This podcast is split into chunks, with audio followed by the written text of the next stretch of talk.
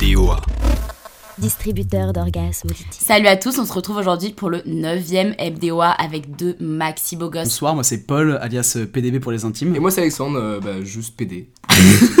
En ce qui concerne l'actualité, en ce moment, il se passe rien, on se fait tellement chier. Mais Alex a des choses très excitantes à nous raconter, donc on t'écoute Alex. Salut les charcos. C'est ton moment, Alex. En gros, pour faire simple, il y a des nerds sur Reddit qui ont agi en bande organisée et qui ont racheté des actions de plein d'entreprises que des fonds d'investissement avaient estimé être en perte. Et du coup, ces actions ont genre été multipliées par 300. Les fonds d'investissement, il y en a des milliers qui ont fait faillite. Les banquiers s'en mordent les doigts. Les banquiers les détestent.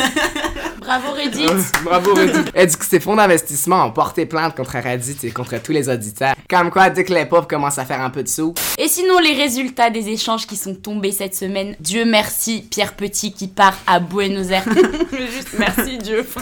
Genre merci pour la vie et pour un putain de virus qui me met grave dans le mal. En tout cas, on espère qu'Angèle a eu son Erasmus à défaut d'avoir son engagement étudiant. parce que le à défaut est pas forcé.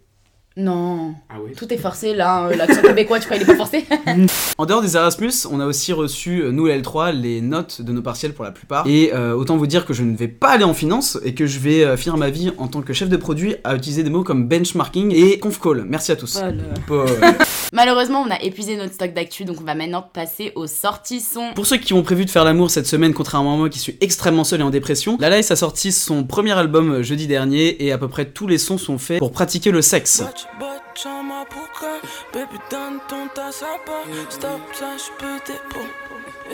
Perso, je l'ai mis dans ma playlist baise. Je l'ai écouté une seule fois parce que, encore une fois, je suis très seul. T'as une playlist baise Je n'ai pas de playlist parce que, encore une fois, je suis très seul. Ouais, je me touche pas. Hein. Elle est trop chiante. Fais du 90D.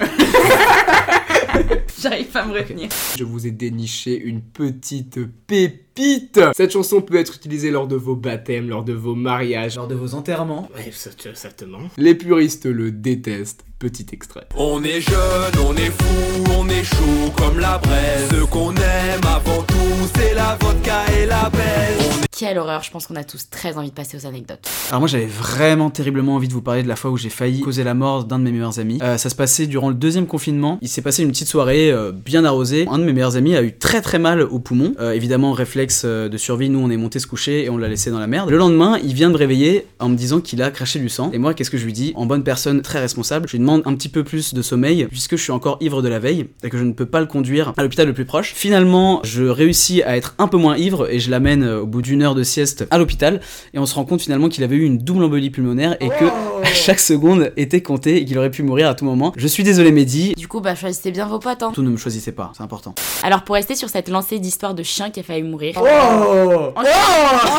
je vais vous raconter le moment où j'ai failli tuer mon bulldog avec mon frère. Wouh On avait fait un gros space cake sa mère. Ça daronne. sa daronne, tu vois. Et on était tellement défoncés que du coup, bah, on avait mangé qu'une part. Et donc, il restait un énorme bout de space cake dans la cuisine. Le lendemain, on se réveille et on voit, bah, qu'il est plus là. Et à côté, on voit notre qui est genre, mais mort sa mère. Vraiment, on le secouait partout, le mec, il bougeait pas. Et on se dit, bon, bah, il a dû manger le space cake. Et vu qu'il restait un petit bout de space cake, on s'est dit, bof, bah, pour la vanne, on va lui donner la fin. Comme deux gros cons, on lui donne le dernier petit bout. Et là, le mec, enfin le bulldog, il ne bouge pas pendant trois jours. Nos parents ne l'ont jamais su. Deux jours après, il allait super bien, il sautait partout, il sou- Prenez des photos Insta, tu sais, avec ses potes. Ferme ta gueule, droguez vos chiens. Moi, j'ai pas de chien, donc j'ai pas d'anecdote dessus, mais j'ai un prof de stratégie qui s'appelle Johan Zibi. Et du coup, à chaque fois que je le vois, je suis en mode Zibi. Et, The bee. et, et c'est tout.